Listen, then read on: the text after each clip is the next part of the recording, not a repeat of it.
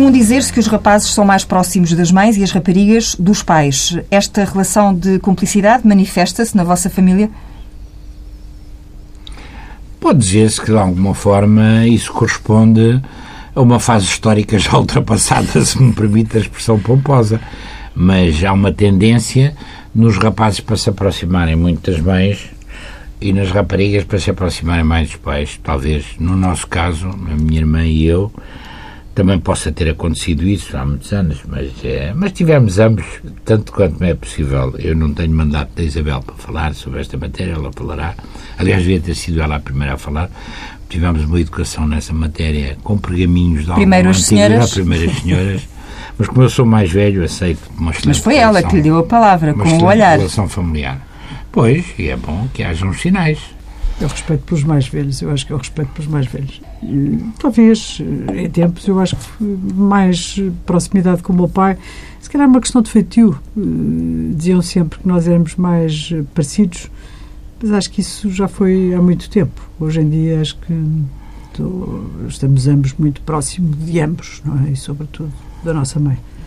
Precisamente, Maria Barroso disse uma vez numa entrevista que os pais dela foram a primeira escola que frequentou pela descoberta dos grandes valores que orientaram depois ao longo de toda a vida. É, isso é algo que vocês também podem afirmar? É, eu acho que ela nos passou sempre isso, sempre.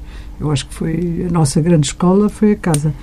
E a casa e os valores que ela nos passou sobretudo porque era a pessoa que estava mais presente e porque estava sempre presente na nossa vida cotidiana. O meu pai estava ausente muitas vezes, ou porque estava preso, ou porque esteve no exílio, ou porque esteve deportado, e portanto ela estava sempre presente e foi ela que nos passou esses valores todos, ela e o meu avô paterno, que foi talvez a pessoa que mais me marcou, não sei se julgo que é o João também, mas foi das pessoas mais marcantes na nossa vida.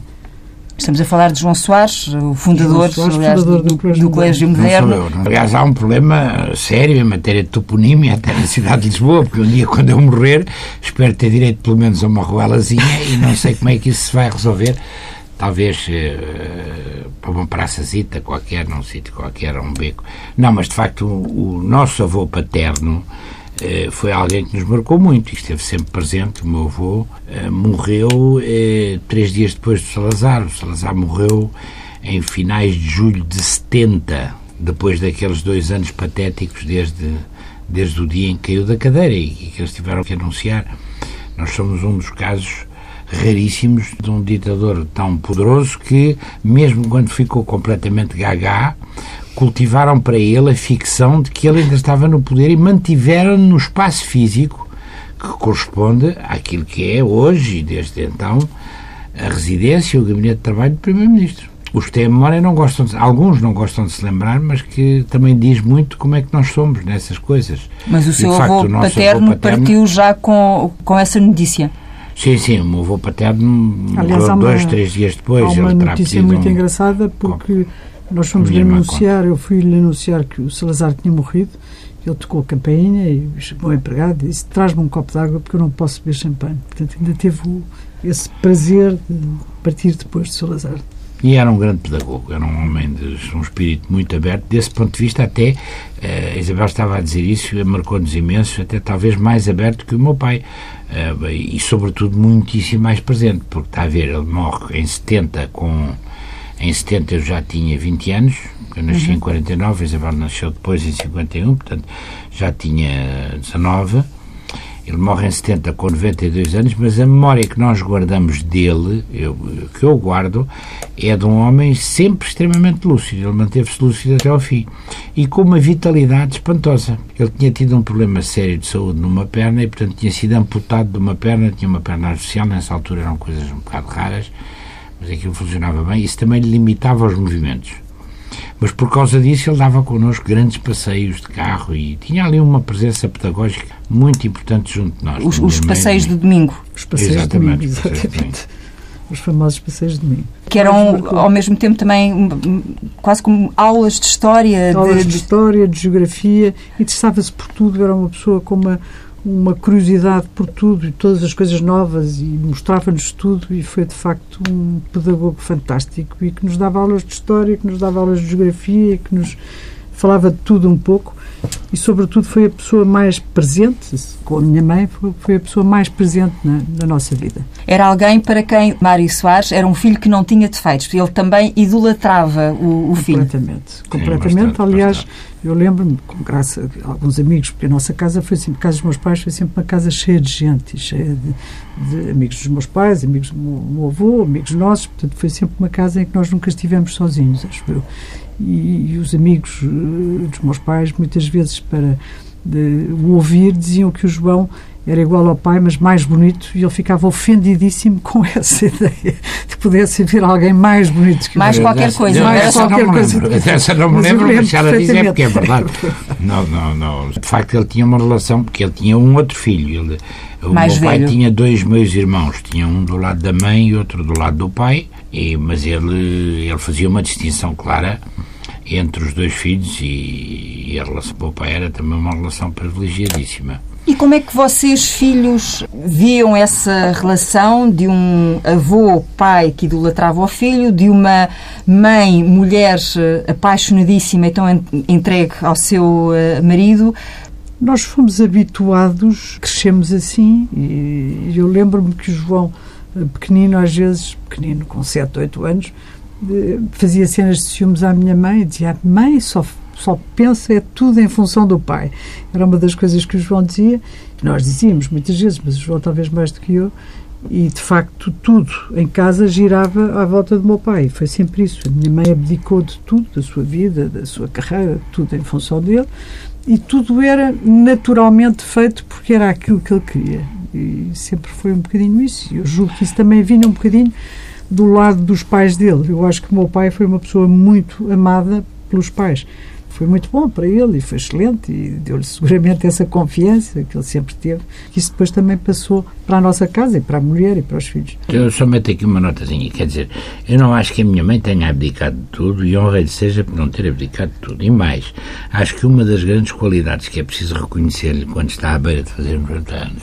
Faz agora em maio? Exatamente, no início de maio a idade que o meu pai fez em dezembro, é que ela conseguiu sempre, apesar daquela presença de um, de um, verdadeiro eucalipto, se permite a expressão, com toda a ternura ao lado, ela conseguiu ter sempre existência própria e ser reconhecida como alguém que existia para além da mulher de. Isso é uma coisa muito importante. Sim, sim, ela, isso é ela afirmou-se do ponto de vista razão, cultural sim. e do ponto de vista político, tudo o que quiser, intelectual, intelectual cultural, político. Não, eu digo é, é um, um, pouco a carreira ah, dela, aquilo que ela poderia ter feito e que não fez. Mas isso foi mais isso por razões um políticas, por razões políticas, mas também continuar como atriz, nem sim. No Teatro Nacional, mas, mas foi fazendo umas coisas. Sim, e abdicou de algumas coisas também. Pois, eu acho que isso abdicou, mas abdicou, claro, dos filhos, da família o amor que tinha pelo marido, com certeza que sim.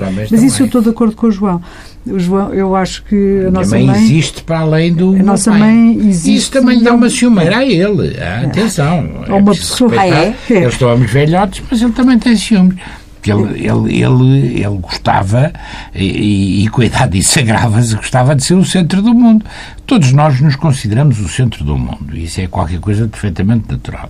E à medida que envelhecemos, as coisas, desse ponto de vista, podem até agravar-se.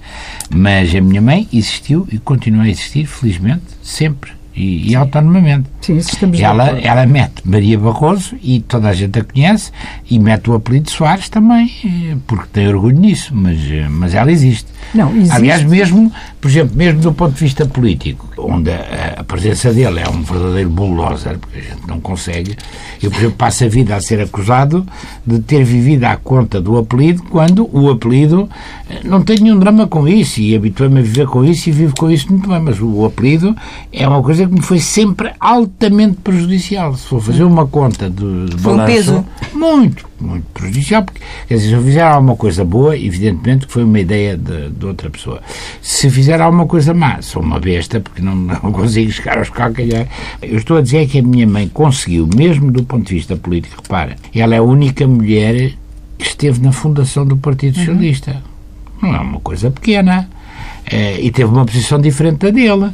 É uma das poucas mulheres, foram três ou quatro, que falaram no Congresso Republicano de Aveiro em 1973. Isto, isto tem que ser valorizado porque é uma coisa muito importante. De facto, mostra que ela soube sempre preservar com muita ternura, muita doçura e com muito equilíbrio nas relações com os filhos e com o marido, soube preservar a sua existência própria. E no momento em que ela está quase a fazer 90 anos, é importante sublinhar isso. Sim, isso é verdade. Ela soube vale sempre a pena preservar a acariciar-lhe sua, o ego ident- ela também. a sua identidade e sempre foi uma pessoa de uma qualidade intelectual eh, fora de série. Eu acho, estou de acordo com o João. Tem o mesmo, o mesmo gabarito, se podemos chamar assim, dizer assim, do que ele, de igual para igual. E acho que é uma pessoa de uma cultura, de uma qualidade intelectual única, mas, sobretudo, eu acho que ela é uma pessoa de uma qualidade humana como é raro encontrar. É uma pessoa de uma atenção aos outros, e isso eu acho que é a grande diferença entre eles dois. É que ela é uma pessoa de uma qualidade humana e de uma atenção aos outros que é, que é raro. Ela não quer ser o centro do mundo. Ela não quer ser. É, bem, é, digamos que é somos lá também. sim, todos sempre. todos nós gostamos de ser o centro é do mundo. centro do é? seu mundo. Mas mas, é mas eu acho que ela mas eu acho que ela é muito é uma pessoa que quer menos ser o centro do mundo e que é mais mais atenta aos outros e foi sempre a vida inteira foi uma, uma mulher muito atenta aos outros e muito preocupada com os outros Que quando foi avó, eh, chegou a dizer que agora é que eu estava preparada para ser mãe, reconhecendo que se calhar foi nos primeiros tempos um bocadinho dura ou, ou rígida. Não, Não, isso nós não temos essa, essa lembrança. Eu, eu, eu a memória que tenho dela, e não sei, vão dirá por ele, mas a memória que tenho dela é sempre uma pessoa extraordinariamente terna e preocupada connosco e sempre presente, sempre, sempre, sempre presente. Mas rigorosa. Mas rigorosa e dura, claro que sim, mas sempre, mas sempre presente. eu nem gosto da semântica dura. Não me lembro de ter levado, e a Isabel também não levou, não me lembro de ter levado uma palmada da minha mãe. Talvez uma palmada no rabiosco, daquelas que não se é sabe bem se são festas, se são palmadas. E o meu pai também, uma vez, acho que me deu um- uma fetadazita, mas foi uma coisa muito ligeira. Portanto, não havia. Isso, aliás, devo dizer-lhe, o meu avô paterno, nisso também teve uma grande influência, porque eh, foi sempre contra esse tipo de sanções eh, com- Físicas. e, e o meu pai também contava que uma vez a mãe dele estava-lhe a dar, ia-lhe dar uma palmada porque ele tinha feito mais neira, ainda ele era miúdo, adolescente, e que o meu avô terá dito, não lhe batas na cabeça, não lhe batas na cabeça.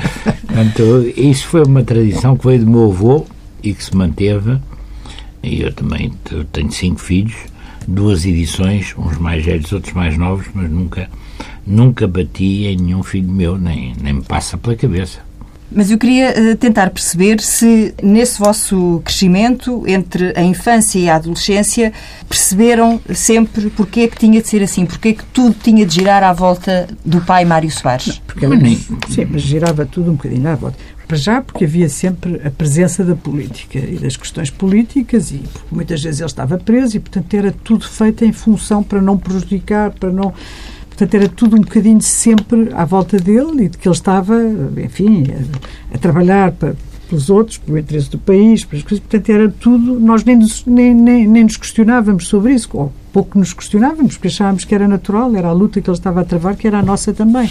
E, portanto, isso sempre nos foi passado desde que nós nascemos. Não, é?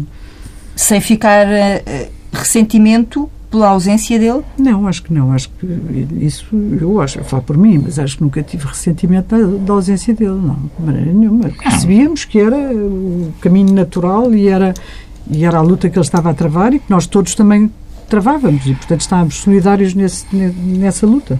Eu acho que a ausência, apesar de tudo, é uma ausência reduzida. Pode-se falar de ausência, mas se formos comparar, eu não conheço, a não ser de, de imagens fotográficas, a filha do Álvaro Cunhal, mas seguramente que ela tem muito mais queixas em matéria de ausência, os filhos de, de, de grandes dirigentes do Partido Comunista que nós temos. Portanto, eh, apesar de tudo, o meu pai estava ali, eh, esteve muitas vezes preso, mas foram prisões que raramente passaram um ano.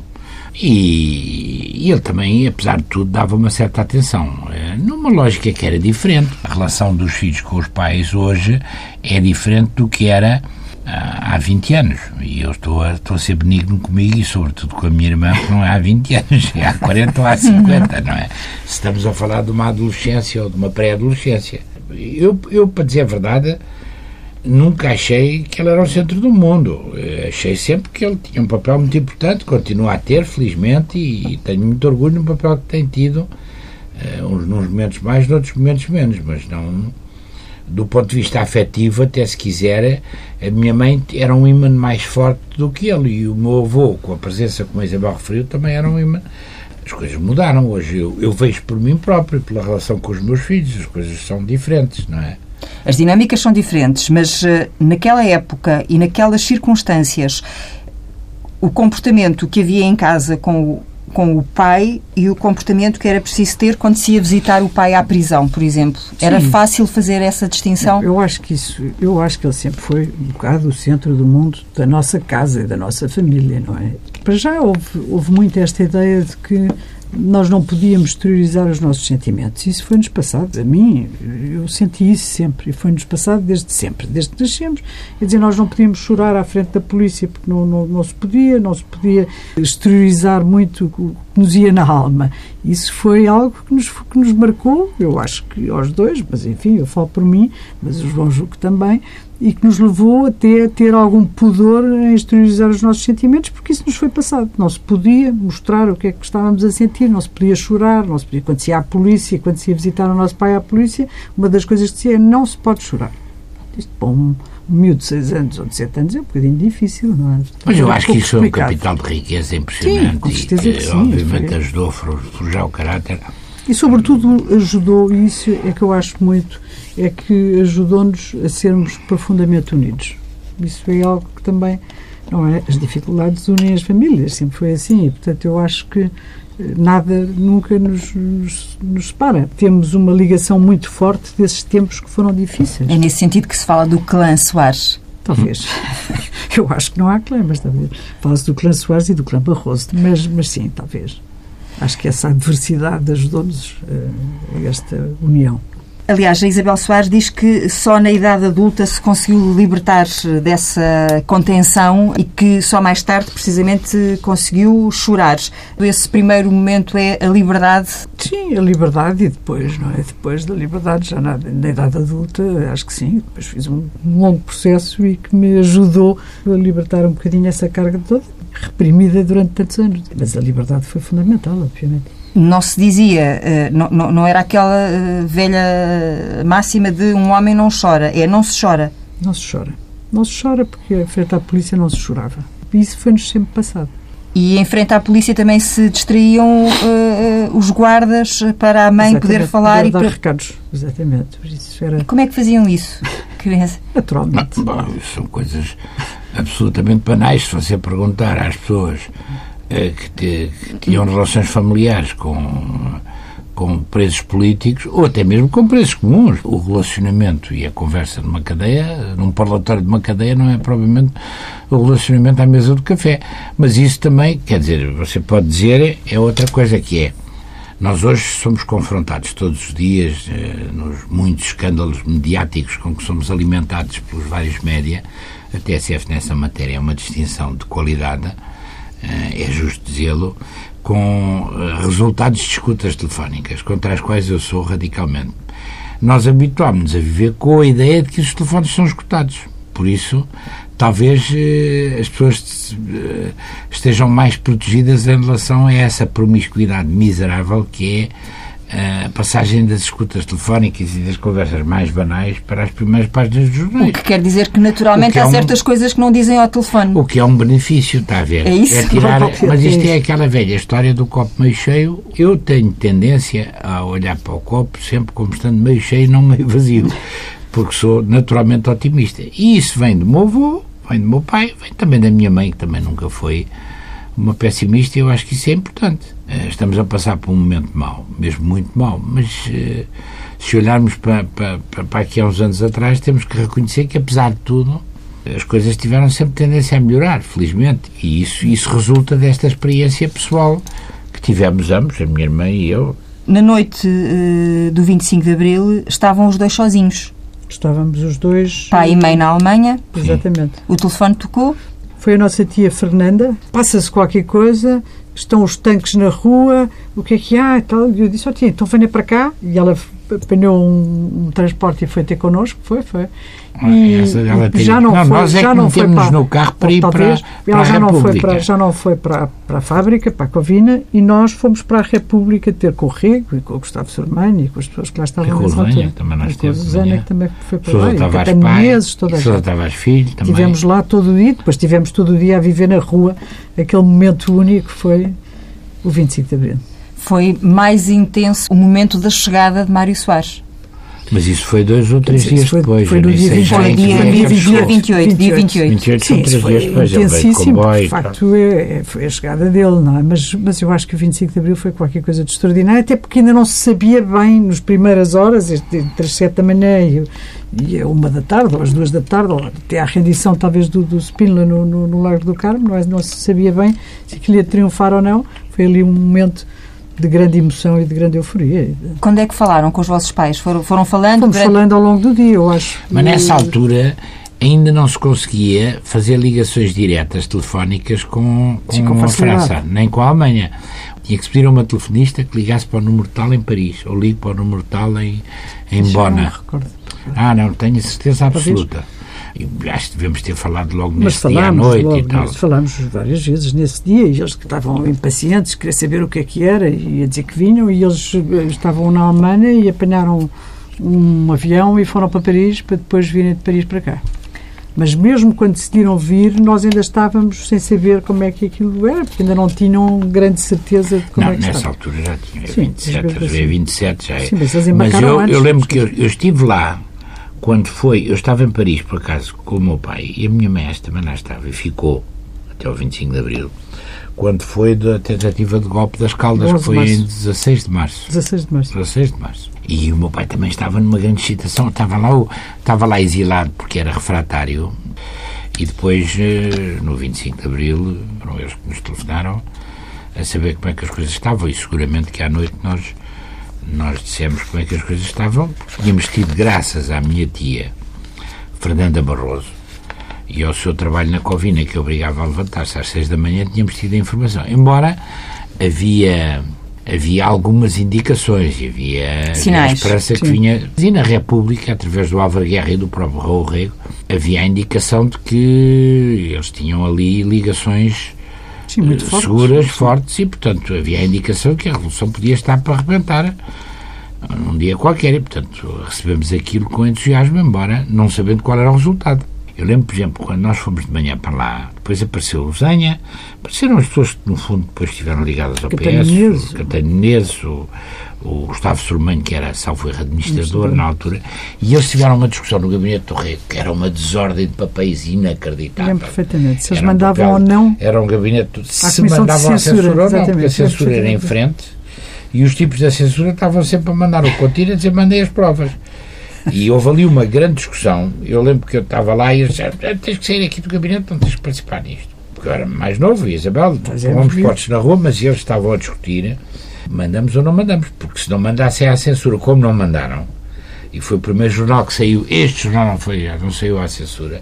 E, e a questão que se punha ali era, mas não mandavam, à, não mandavam à censura, que era mesmo em frente, saíam como saíram às três da tarde, porque era um jornal vespertino, não era matutino. Já tinham saído os jornais da manhã. E esses tinham ido à censura. As pessoas que estavam à frente do jornal eh, seriam todas presas, não é? Como é óbvio, porque eram cúmplices da revolução que tinha falhado. E, portanto, foi uma discussão muito interessante que eu tenho visto poucas vezes referida. Como é que prepararam essa chegada do vosso pai? Como é que se envolveram nesse. Não houve grande preparação, limitámos-nos a esperar. Foram- Vivemos. Ouça, você, você é mais nova, mas eh, eu já tinha 21, 2 ou. tá, 25. Mas, sim, não, tinha 24, fiz 24. Porque fazem agosto, está certo. agosto, Pronto, é, tem razão, é Não verdade. precisa estar a ser tão cruel e estar a dizer assim. Mas a verdade é esta: aqueles dias foram dias, como a Isabel disse há bocado, absolutamente inesquecíveis. E os dias do 20, o dia 25 à tarde e, o, e os dias que se lhe seguiram foram, marcaram para a vida toda. Olha, eu fui com o Pedro Coelho, a Isabel acho que não foi, mas estava ali na República. Quando saiu primeiro, quando saíram os primeiros jornais da rotativa, vai dizer, este, este jornal não foi à censura, fomos com um braçado de repúblicas para o Largo do Carmo. E, e tivemos o privilégio, Pedro Coelho e eu, que foi o primeiro a usar o megafone do Salgueiro Maia, de conhecer o Salgueiro Maia no Largo do Carmo, porque levávamos a República. E a República foi um cartão de identidade. Pedro Coelho tinha sido candidato a deputado pela oposição nas últimas eleições, a gente disse ao Salgueiro Maia, dissemos aliás, vá a PID, vá a PID, que era mais. Ele disse, não, não, deixa-me tratar disto aqui, depois logo vamos à PID, não se preocupem com isso.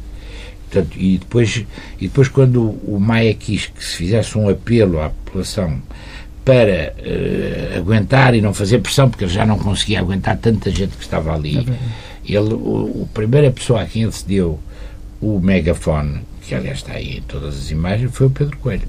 Só depois, já com o Marcelo Caetano dentro do quartel do Pedro Carmo, é que o Sousa Tavares uhum. vai para cima da guarita e fala com o mesmo megafone do, do Salgueiro Maia.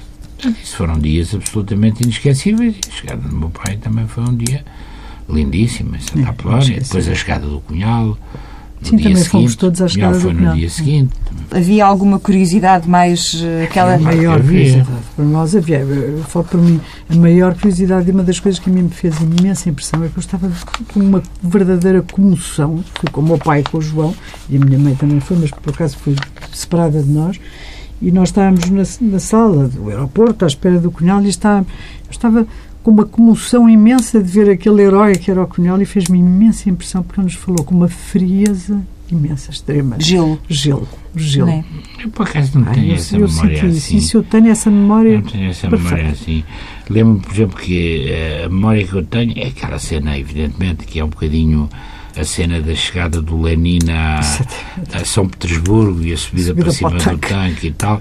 Mas, por exemplo, lembro-me da, da imagem da mulher do, do Domingos Abrantes, que vinha com ele, que era uma senhora muito bonita, que aliás tinha tido um, um percurso prisional muito duro, e o próprio Domingos Abrantes, que eu não sabia quem era, que vinha atrás dele, e alguns dirigentes, uns que tinham saído da cadeia, como era o caso do Dias Lourenço, e outros que estavam clandestinos, como era o caso do Carlos Brito, que estavam lá e pela primeira vez apareceram a dar a cara.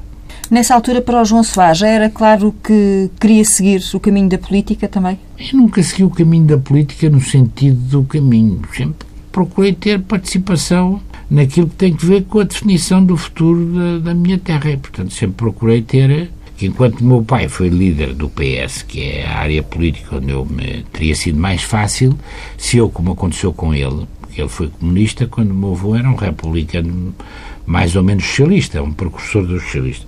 Se eu tivesse tido uma posição diferente, por exemplo, na minha faculdade, eh, eram as correntes esquerdistas, e nomeadamente o que foi depois o MRPP, que dominavam. Portanto, eu conheci os principais quadros do MR ainda no tempo da outra senhora, a começar por Saldanha Sanches, com quem tinha uma relação pessoal muito boa, porque ele tinha sido aluno do Colégio Moderno e, sendo, e o meu pai tinha-o defendido como advogado. Ter-me sido mais fácil a vida se eu tivesse sido eh, mais esquerdista nessa altura, mas não era, de facto, e não era por opção própria. Também admito que tenha havido aí alguma influência. Agora, enquanto meu pai foi secretário-geral do partido foi líder do partido, eu não tive eh, nada a não ser um papel de militante de base.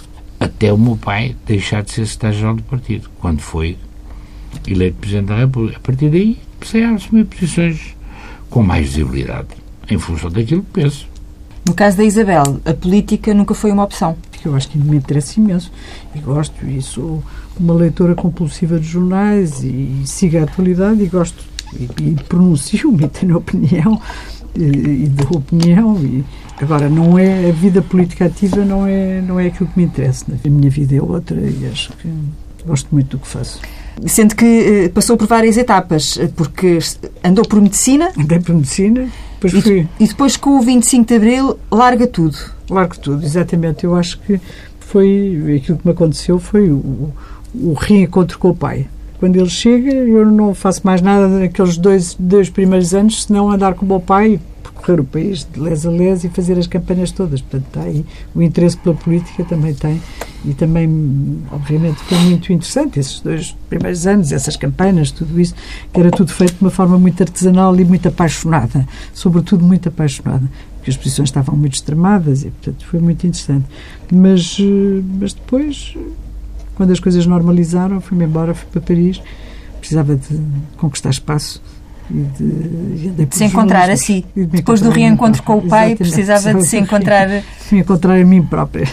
E é aí que vai para o jornalismo? Vou para o jornalismo, fiz o curso e depois eh, vim para cá, depois vim eh, cinco anos depois, tive, ainda trabalhei na capital, eh, no Portugal hoje muito fugazmente e depois na capital, com quem tive o prazer de trabalhar com o Rodolfo Iriarte, que é hoje um dos meus grandes amigos, e, e que era uma grande escola. Era um belo jornal. Era um excelente jornal. Aliás, foi levada pelo, pelo, pelo, pelo Francisco Sousa Tavares, na altura. Quando o meu pai se decidiu candidatar à presidência da República, pôs-se o problema de como é que ia ficar o colégio e quem é que ia tomar conta do colégio. Fizemos uma reunião familiar e a minha mãe eh, queria ter tempo para uh, o apoiar nesta, nesta sua, neste seu novo percurso de vida e, portanto, um bocadinho de espírito de sacrifício e disse, pronto, está bem, vou eu para o colégio, fiquei no colégio. Fui dizer ao Rodolfo Iriarte que ia sair do jornal, ia sair da capital e ele me ter dito, não faças isso, é um disparate, vais-te arrepender, ao fim do primeiro mês estás arrependida, não, não te deixo, então ao menos pedes uma licença sem vencimento e eu dou-te uma licença sem vencimento. Eu acho que tive quase um ano com uma licença sem vencimento, depois de lá ter estado, apaixonei-me de tal maneira que disse, olha, é isto que eu quero fazer a vida inteira, então aí depois, passados uns tempos, voltei à faculdade e fui fazer psicologia, enfim, para me ajudar um pouco na, na direção da escola. E na relação com os alunos também, não é? Com os, com os alunos, com os pais, com os irmãos, com as famílias, com toda a gente. Fui, voltei aos bancos da universidade e fui para a Universidade Clássica e fiz psicologia e gostei muito. Gosto muito do que faço. Sobretudo é isso que eu sinto, é que estou, entro no colégio de manhã e saio à noite e não me canso porque gosto do que faço, de facto. E sentem o orgulho dos vossos pais nos vossos claro. percursos? Acho que sim. Acho que sentimos. Isso é uma pergunta que tem que fazer aos próprios. Sim. Mas, que uh, às vezes as coisas não se manifestam, não é? Sim, nós temos sempre muito pudor em manifestar os nossos sentimentos, como já lhe disse e volto a frisar. Isso é uma, uma tónica da nossa família. Mas acho que sim, acho que eles, acho que eles sentem orgulho naquilo que nós fazemos.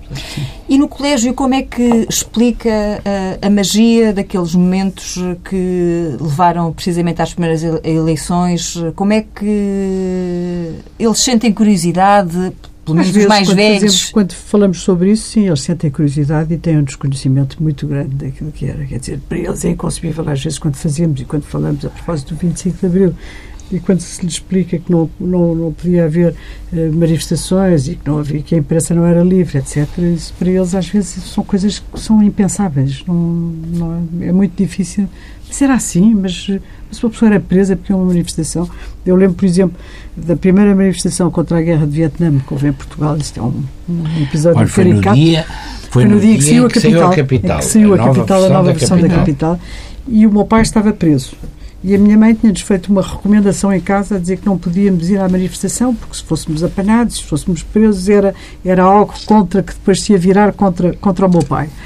E então eu fui com os meus amigos à manifestação, obviamente, e o João foi com os amigos dele e encontramos na manifestação. Depois houve uma carga de pancada imensa em frente à Embaixada Americana, que era no Lé, e a manifestação repartiu eh, em frente ao Liceu Camões e depois foi até aos, aos Almirante Reis, passámos pelo Império, etc., técnico e houve uma carga de polícia brutal.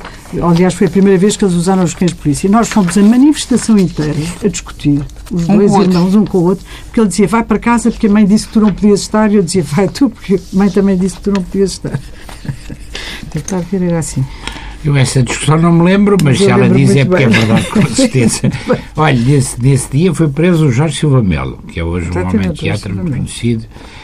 É um percurso, é um percurso rico e, e- e se olhar para as coisas com, com otimismo, como eu procuro sempre, ou pelo menos com boa vontade, eh, não há razões para, para nenhuma espécie de tristeza. Houve momentos um bocadinho mais, mais tristes, mas, mas, mas- mas no copo o copo continua meio, Meio cheio, cheio. meio cheio e, e a tendência é sempre para continuar a encher-se, porque ainda há quem produza coisas boas. Mas, mas, água, que é mais mas ainda se lembram da, da, daquelas filas intermináveis de gente naquele 25 de Abril Para votar. para votar? Eu Esse- fiz parte da primeira, de uma das primeiras mesas de voto. Portanto, eu estive na minha mesa de voto na, na cantina, na, na, na cantina nova. Eram horas, aliás, foi a do pai e a mãe votar. Eram horas e horas e horas para, para, para se votar. Nós- 92% Exatamente, de, de como eu fui das primeiras, fazia parte da mesa, fui das primeiras a votar, mas era uma coisa interminável. Foi um dia interminável. Eu, a primeira vez que votei, já agora, isto é mau para mim, porque dá uma imagem de um tipo muito mais velho, a primeira vez que votei foi nas eleições falseadas, fraude absoluta, de 1969. Portanto, eu votei na CEUD em 1969, porque houve umas eleições organizadas por Marcelo Caetano, que ele disse que iam ser, e aquilo foi uma pouca vergonha. Aliás, nós fomos distribuir, eu penso que Isabel também foi, tinham que distribuir os boletins de voto à entrada da Junta de Freguesia, que era a Junta de Freguesia de Campo Grande. Portanto, estavam os tipos da CDE, que eram da nossa idade, alguns nossos amigos, estávamos nós a distribuir os boletins de voto da CEUD, cada, cada candidatura distribuiu o seu boletim de voto. Pois, claro, os cadernos eleitorais eram uma vigarice, havia o chamado carrossel com legionários e com coisas que votavam em todas as secções de voto, e depois não havia a possibilidade de contar coisíssima nenhuma. Mas eu, como tinha sido emancipado, só será adulto aos 21 anos, em 69, eu tinha 18 anos, tinha sido emancipado para poder tirar a carta de condução, tive direito a inscrever-me no recenseamento eleitoral nessas eleições de 75, o que é que emocionava mais? Era ver de facto aquela entrega da população? Sim, é o momento em que se vai pôr. Era o entusiasmo da população. Era ver, saber que aquilo ia ser sério. Votar, era. Aquilo era Eram as primeiras eleições livres e sérias. Eu não, eu não tive esta experiência que o João teve em 69, porque não podia votar ainda. Mas lembro-me que em 75 era isso, era ver as pessoas todas, os idosos, jovens, toda a gente com uma alegria uma, uma, uma vontade de votar e de participar, era uma coisa fantástica. É uma coisa curiosa porque não, não, ainda hoje não percebo se o PC não terá cometido um erro histórico lamentável, deixando que se fizessem as eleições no dia 25 de abril, depois do 11 de março. Atenção. Uhum. O, o, papel do Costa Gomes também normalmente é desvalorizado, mas era o Presidente da República não eleito, também não foi menor no conseguir que houvesse eleições mas de facto aquilo foi, como a Isabel diz, as pessoas sentiam que eram, era a primeira vez que eram chamadas a pronunciarem-se sobre. Depois o PC pôs em causa os resultados e a prática até ao 25 de novembro foi a dizer: ah, isto é coisa da burguesia e tal. E também é bom não esquecer isso. Mas o movimento estudantil universitário foi muito importante na formação de uma geração, que é a nossa. Quer dizer, nós habituámos-nos ao, ao convívio com as regras democráticas nas associações académicas. A ditadura ia fechando, ia, ia metendo gorilas. Uh, em direito, por exemplo, o sítio onde se ensinava o direito, e, e, havia professores de grande nível, a maior parte do escola da ditadura foram, foram professores de direito, em Lisboa e em Coimbra. O Salazar veio de Coimbra, o Marcelo Caetano veio de Lisboa, não é? E a maior parte dos ministros deles eram professores de direito em Coimbra ou em Lisboa, sobretudo em Lisboa mas eh, no sítio onde se ensinavam as regras básicas do direito era um sítio onde elas eram violadas, quer dizer, eh, desde, desde 70 ou 71 que uh, a Faculdade de Direito de Lisboa funcionou controlada por gorilas, atenção, que eram antigos combatentes da guerra colonial, a Associação Académica foi fechada. Isto, isto, também marcou uma série de gerações. Nós hoje em dia estamos habituados, chega às 8 da noite e praticamente já não, se foi falta... Madrugada. Não havia computadores, foi até de madrugada. Como estava numa mesa de voto e lembro-me da emoção de que foi contar os votos e lembro de sair de lá às tantas da manhã, não é? E também aí tinha sido uma, uma vitória esmagadora do, do, Partido Socialista.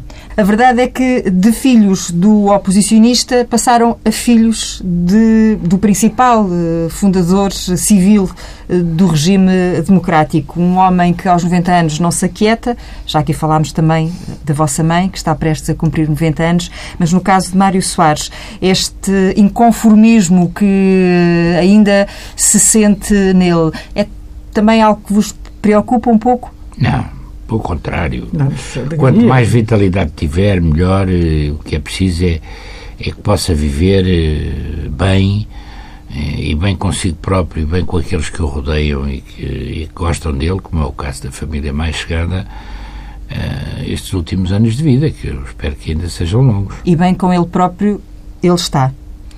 Eu penso sim. que sim. Penso que sim. Achamos que sim. É uma chatice envelhecer. Eu falo por mim próprio.